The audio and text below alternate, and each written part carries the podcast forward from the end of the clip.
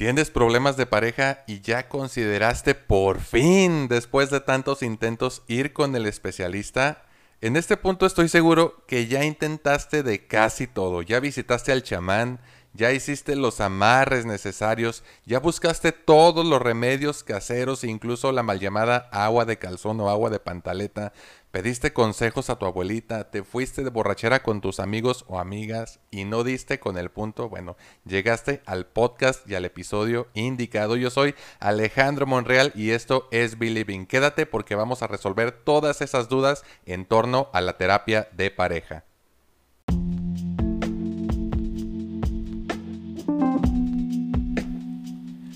Y bueno, vamos de lleno con estos siete puntos. Algunos de ellos vienen planteados como preguntas. Seguramente tú te las has hecho, tú que ya te animaste. O a lo mejor este podcast hace que, te animes. Porque estoy seguro que respondiendo estas preguntas o contestando estas afirmaciones te vas a sentir mucho más tranquilo, te vas a sentir más convencido de buscar ayuda profesional. Al punto de decir, ¿Por qué no lo hice antes? ¿Por qué no me animé? ¿Por qué no vencí mis miedos? No te preocupes, es completamente normal y yo estoy aquí para acompañarte a resolver todas esas dudas. Vamos con el punto número uno que dice, yo no creo en la terapia. Ni en la individual, ni en la de pareja, ni en la cognitivo-conductual, ni en la psicoanalítica. Y déjame decirte, amigo, amiga, yo tampoco creo en la terapia. Así de simple, así de fácil. Y es que esto no es cuestión de espiritualidad, no es cuestión de religión. Yo no necesito creer en la terapia para que ésta tenga efectos en mí. Lo que necesito es comprometerme. Y te pongo el ejemplo de la siguiente manera. Yo me he topado con gente que dice, yo no creo en los medicamentos, esa cosa no me va a ayudar. Yo no creo en el ciprofloxacino, por ponerle nombre, que por cierto sabe re feo. Cuando se te deshace en la boca, es como que muy, muy horroroso, ¿no? E, el peor sabor yo creo que he probado hasta la fecha. No sé si existe algo que sepa más feo que el ciprofloxacino, pero bueno. Entonces, la, la gente no necesita creer en el ciprofloxacino para que éste tenga efectos. El médico tiene fundamentos para comprobarle a sus pacientes que en efecto esa pastilla va a tener eh, una acción en determinado sistema eh, a nivel fisiológico que va a estar en la sangre y etcétera, etcétera. Es medible, es evaluable y monitoreable, ¿no? Hasta cierto punto. No necesita creer. El ciprofloxacino tiene efectos, crea el paciente o no crea el paciente. La psicoterapia cualquiera de sus modalidades, siempre y cuando ésta sí sea sometida a estudios de caso, estudios experimentales, estudios correlacionales. Bien se puede construir una teoría fundamentada, pero hay un sustento, ¿sí? tiene un marco de referencia, hay una técnica. El terapeuta no está improvisando en cuestión de marco de referencia. El terapeuta sabe qué preguntas hacer. Entonces, señor, señora, joven, señorita, no es necesario que usted crea no es necesario que su pareja crea. Lo que sí es necesario es que se comprometa a seguir las indicaciones, a cumplir con las sesiones según lo especifique el terapeuta de acuerdo con las necesidades de la pareja. Lo que sí es importante, súper importante, es el compromiso, más que la creencia, repito, esto no se trata de una cuestión espiritual. Y podrán decir, este, los más críticos, ¿no? Oye, pero es que dependiendo del enfoque terapéutico, unos son más científicos que otros. Bueno, aparentemente unos se apegan más al modelo tradicional, ¿no? Pero existen enfoques hermenéuticos, fenomenológicos, todos ellos apegados a un marco de referencia y en los que ustedes pueden encontrar información en cualquiera de las páginas científicas, digo, serias ya sería redundante, pero dos de ellas muy comunes, Dialnet Unirioja y Redalic, que es donde más este, eh, documentos, textos, este, tesis, investigaciones eh, puede encontrar de forma gratuita en relación con la psicología en general y con cualquiera de los estilos de terapia en particular. Entonces, no es necesario creer. Punto número dos, y este puede ser eh, a lo mejor la respuesta demasiado obvia, pues estamos hablando de terapia de pareja. ¿Deben ir ambos? aparentemente se responde fácil, ¿no? ¿Tienen que estar de acuerdo ambos? Pues esperaríamos que sí, ¿no? Lo ideal sería que ambos estuvieran de acuerdo, ambos estuvieran, ambos, perdón, ambos pusieran de su parte y se comprometieran con ese proceso de mejora, porque hay que recalcar, y esto siempre lo digo yo eh, cuando inicio un proceso con mis pacientes, no soy adivino, no soy mago, no tengo bolita mágica, entonces yo trabajo con lo que me den. Y aquí hay otro problema, ya dije yo que no soy adivino. Si me mienten, probablemente yo no me dé cuenta en el primer momento. Pero el problema no es que yo no me dé cuenta en el primer momento, el problema es que cuando se den cuenta que cometieron un error, tal vez un error, un error, tal vez sea demasiado tarde y no es como amenaza, es más bien una invitación a ser honestos, a permitirse expresar, y ahorita voy a tocar eso en un punto más adelante, su malestar, sus dudas, sus expectativas con el terapeuta para que éste pueda responder más adecuadamente a esas preguntas, ¿de acuerdo? Deben ir ambos, pues un proceso de terapia conjunta implica eso, pero muchas veces eh, llaman para pedir informes, oiga, este doctor, me dicen, aunque aún no tengo el grado de doctor, soy psicólogo, no soy médico, este, soy maestro en, terapia. Eh, deben ir ambos. Em, a ver, platíqueme las veces que mi esposo está muy negado. Venga, si usted primero, platicamos y vemos qué es lo más conveniente. Si resulta que de plano no quiere y no lo podemos convencer, porque hay que aclarar, nadie debe de ir obligado. Pues ofrecer una solución, ¿no? Pero no se cierre antes. Idealmente, pues sí, qué padre que estuvieran de acuerdo, qué padre que cooperaran, pero no siempre es así. Y hay que aclarar, en muchos de los casos, muchos de los casos me he topado con que eh, uno está más comprometido que el otro y es normal. Pongamos por ejemplo el problema del alcoholismo, que es uno de, las, de los factores que más influyen eh, negativamente en las dinámicas de pareja. Eh, motivos de discusión, motivos de mala comunicación, motivos de compromiso. Claramente el alcohol es identificado como algo que, ya lo dije, afecta, pero esta persona está completamente negándoselo y aparte, este, una persona con alcoholismo generalmente niegan el, el problema, no lo afrontan. Y esto va a pasar a la hora de tener la primera cita o incluso antes de tener la primera cita. Siempre, casi siempre, hay una persona que está más comprometida que la otra y eso influye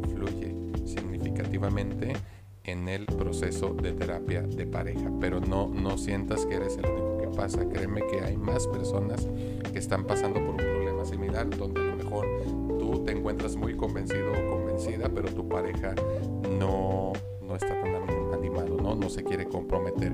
Pero eso no significa que debas evitar hacer esa primera llamada, por lo menos para pedir informes. ¿no? Seguramente el buen psicólogo que te atienda te sabrá orientar al respecto, ¿no? Em, punto número 3, y está súper común también. No le voy a contar mis problemas a un extraño. Y, me parece totalmente comprensible. ¿eh? Hagamos ahorita un ejercicio. Sal y platícale a cualquiera que te topes en la esquina un problema muy personal tuyo Claro que no lo vas a hacer. Sí, este es, pues muy comprensible, ya, ya lo decía yo. No puedo obligarlos a que confíen en mí. Lo que sí puedo, eh, pues asegurarles, es que si ustedes me lo permiten, ya sea que vengan conmigo o vayan con cualquier otro psicólogo, si ustedes me lo permiten o se lo permiten al otro psicólogo, le dan la oportunidad de conocerlos, esa relación se va a construir y se va a formar algo bueno. El hecho de que la relación terapéutica sea una relación profesional no significa que no sea una relación genuina. Claro que lo es. Y para nosotros es mucho más importante, y hablo de nosotros como Believing Psicología en Evolución, es mucho más importante conocerlos que darles un diagnóstico y etiquetarlos como tienen esto, padecen lo otro. No, no, no. Primero se construye la confianza. Incluso hay un concepto, un tecnicismo en nosotros que denominamos rapport.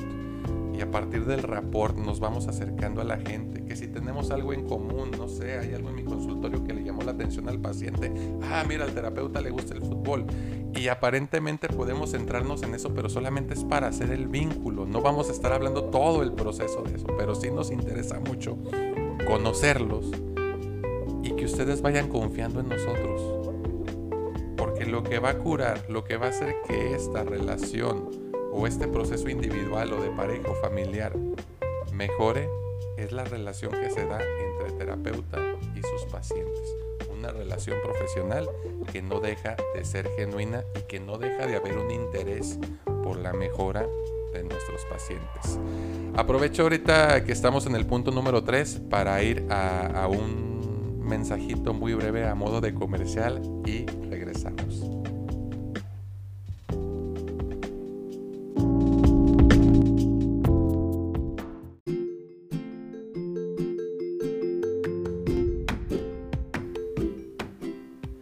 ya llegaste hasta aquí, seguro es porque te está gustando mucho nuestro contenido. Por eso quiero invitarte a que te suscribas a este canal y compartas este episodio con tus amigos y conocidos. Síguenos en redes sociales, en Facebook, en Instagram nos encuentras como arroba believingmx. A mí tu servidor Alejandro Monreal me encuentras en Instagram, Twitter y TikTok como arroba psicomonreal, todo pegado Monreal con una R. ¿Quieres informes o agendar una cita? Envíanos un WhatsApp al 871 230 96 82. Y si eres de otro país, no olvides agregar el prefijo más 52. Continuamos.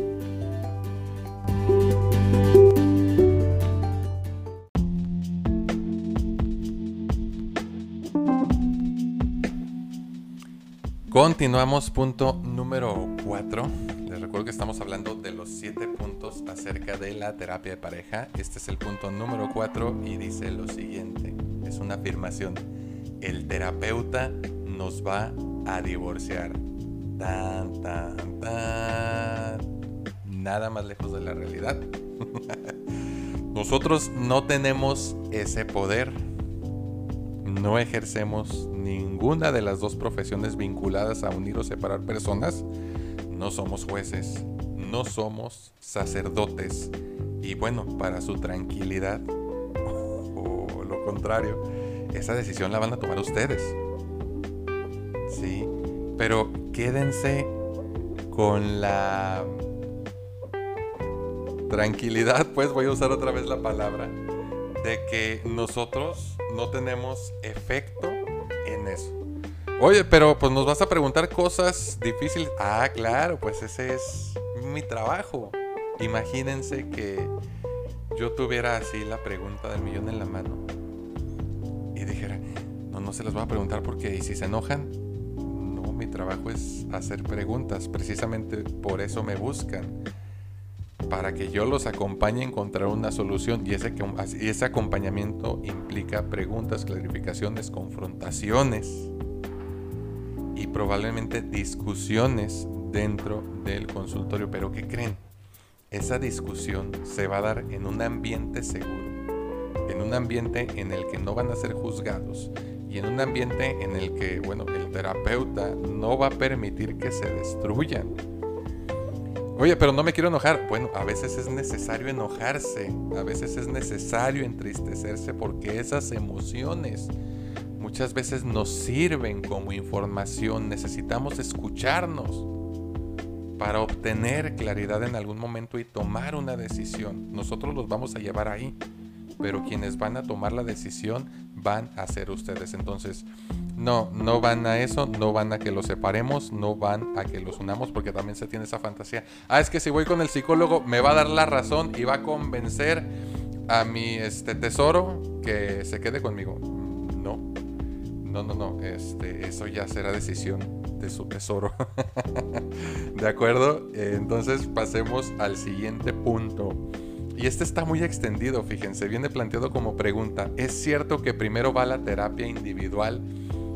a lo mejor si pensamos en términos de secuencia y en términos categóricos, pues primero va el individuo y luego los grupos a los que se va uniendo, ¿no? O a los que pertenece. La familia no la escogemos, a la mamá tampoco y pues la diada es el primer grupo del que formamos parte. Diada, pues Diada, madre, hijo, ¿no? Luego la familia, mamá, hermanos, papá, abuelos, tíos, quienes vivan en casa. No quiero caer yo en un este, cliché muy tradicionalista porque pues sabemos que actualmente las familias son muy diversas y pues tenemos que aceptar esa parte de la diversidad. Pero bueno, regresando a la pregunta, ¿es cierto que primero va la terapia individual? No necesariamente. Usted puede acercarse a buscar terapia de pareja y en la terapia de pareja se va a hacer un rapport que implica que el paciente pueda empezar a confiar en el terapeuta y el terapeuta pueda construir esa relación. Se va a hacer un diagnóstico, se van a plantear objetivos y se van a supervisar esos objetivos. Entonces, eh, pues son, son muy claros, objetivos planteados en relación con las necesidades de la pareja. Si el terapeuta ubica o identifica necesidades individuales que están influyendo de manera significativa en la relación de pareja, puede y debe sugerir a la persona o a las personas que busquen un proceso de terapia individual. Pero no es cierto necesariamente que vaya primero la individual y luego la de pareja. Me explico, incluso una persona puede estar o llevar meses tomando su proceso de terapia individual y eso no le impide iniciar un proceso de terapia de pareja porque estamos entrenados para identificar y delimitar lo que es de una cosa y lo que es de otra. Entonces tengan la confianza de que el psicólogo lo va a saber orientar de acuerdo con sus necesidades. Recuerde, con sus necesidades, no con sus deseos. porque es más importante para nosotros lo que necesita que lo que usted quiere. Lo que necesita es lo que lo va a llevar a curarse. Lo que quiere no necesariamente. Aguas con eso. Y bueno, punto número 6, hablemos de contraindicaciones, es decir, cuándo no se recomienda la terapia de pareja. Y aquí este, puede ser que se moleste. Eh, es que si no recibió, bueno, es que lo recibí, pero identifico que no es probable eh, o no es conveniente, mejor dicho, que ustedes estén de momento en un proceso terapéutico de pareja y se hace a manera de, eh, pues, prevención, pero también reenfocar y sacar lo mejor para eh, las necesidades de la pareja, ¿no? Pero ¿cuándo no? ¿Cuándo está contraindicada? Cuando hay violencia en cualquiera de sus modalidades e intensidades más común cuando la violencia es tan intensa en lo físico y en lo verbal que impide que haya comunicación tanto fuera del consultorio como dentro del mismo. Muchas veces las parejas quieren negociar cuando ni siquiera se pueden comunicar. Entonces, si no se puede dar esa comunicación, la consigna es separamos a esa pareja y vemos qué está sucediendo. Ahora, pueden suceder dos cosas que los objetivos sigan siendo en función de la pareja y que se atienda a cada sujeto en individual o bien derivarlos a cada uno a su proceso individual con sus objetivos particulares.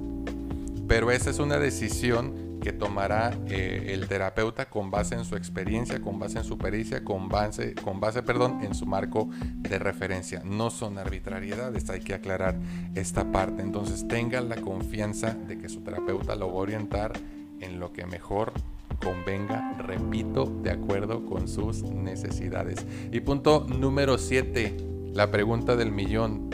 Oiga, Alejandro, ¿y cuánto va a durar esto? Porque yo me quiero curar. Ya. O yo pensaba que iba a venir y me iba a decir qué hacer y tan tan se iba a resolver. No. Es un proceso. Y un proceso implica una serie de pasos que se deben cumplir para llegar a un objetivo. Ese proceso está orientado por el diagnóstico y los objetivos. Las métricas me preguntarán, pues es que no hay métricas tangibles como a lo mejor lo hay en una línea de producción, ¿no? Sí podemos decir, ok, cuando la pareja logre comunicarse efectivamente y se ponen unas pautas, ¿no? unos criterios. Esos criterios se pueden ir haciendo como checklist, depende mucho del terapeuta. Hay quienes sí los tienen así marcados, escritos, impresos. Hay quienes los van checklistando acá en su mente. Pero todo esto se le provee de retroalimentación a la pareja. No crean que estamos trabajando nosotros solos y no les decimos nada. No, debe haber retroalimentación. Debe haber comunicación, porque me he topado con pacientes que dicen, es que yo iba con mi psicóloga y no me decía nada. Ah, caray, pues ¿cómo que no te decía nada? Eh, a lo mejor era psicoanalista. No, no era psicoanalista. Ah, ok. Bueno, pues ahí, este, no sé qué metodología estoy utilizando, pero procuramos proveer de retroalimentación a los pacientes. Ahora, estábamos con la pregunta con el punto 7, ¿cuánto tiempo? Pues qué padre sería que yo les pudiera decir en tres sesiones yo ya te voy a tener arreglado. Pues no, no eres un coche. Sí, en eh, tanto en el individuo, tanto en la intrasubjetividad como la intersubjetividad, es decir, en el individuo como en sus relaciones, muchas variables toman partido, muchas variables entran en juego. Entonces, este, si se mueve una, va a afectar a las demás. ¿A qué voy con esto? Hay problemas que requieren más tiempo que otros para explorarlos no en su totalidad, nunca exploramos así tan, tan, tan cabalmente, pero sí en sus aspectos más importantes. A lo mejor nos detenemos en un tema, a lo mejor avanzamos rápido en otro, pero para que se tranquilicen, nosotros entendemos un proceso de terapia breve como aquel que puede durar entre 3 y 6 meses o bien extenderse hasta un año. Estamos hablando de un proceso de terapia breve. Resultados cuando empezamos a ver, si me lo permiten hablar con base en mi experiencia y la de mis colegas, empezamos a ver cambios en los primeros dos o tres meses de iniciado el tratamiento. Cambios de los cuales proveemos de retroalimentación, cuestionamos, reafirmamos, etcétera, etcétera pero solemos dar inicio a un tratamiento por tiempo indeterminado, no con la finalidad, repito, no con la finalidad de generar dependencia ni de retener a los pacientes, porque ese no es el fin. El fin es que crezcan, el fin es que no se vuelvan dependientes de esto, pero eso pues toma tiempo, hay que construir confianza, hay que dialogar, el diálogo es nuestra herramienta de trabajo y el análisis del mismo las retroalimentaciones, la comunicación es lo que nos va a hacer llegar, primero que nada, a un diagnóstico y en segundo lugar, a la solución de un problema en particular basado en objetivos específicos. Pero bueno, ya con esto estoy seguro que te sientes un poco más tranquilo. Tal vez ya estés considerando con mucha más seriedad ir a tu proceso eh, terapia de pareja o, por qué no, a tu proceso de terapia individual. Entonces, cualquier duda, ya dije por ahí las redes sociales en el intermedio, pero te las repito. Facebook, Instagram nos encuentras como arroba believingmx a mí, tu servidor Alejandro Monreal, me encuentras en Instagram, Twitter y TikTok como arroba psicomonreal, todo pegado Monreal con una R, para que nos dejes tus comentarios y sugerencias y les ponemos toda la atención que sea necesaria. Hasta aquí llegamos en este episodio. Te recuerdo mi nombre soy Alejandro Monreal y nos vemos en un capítulo más adelante. Recuerda que esto es Be Living.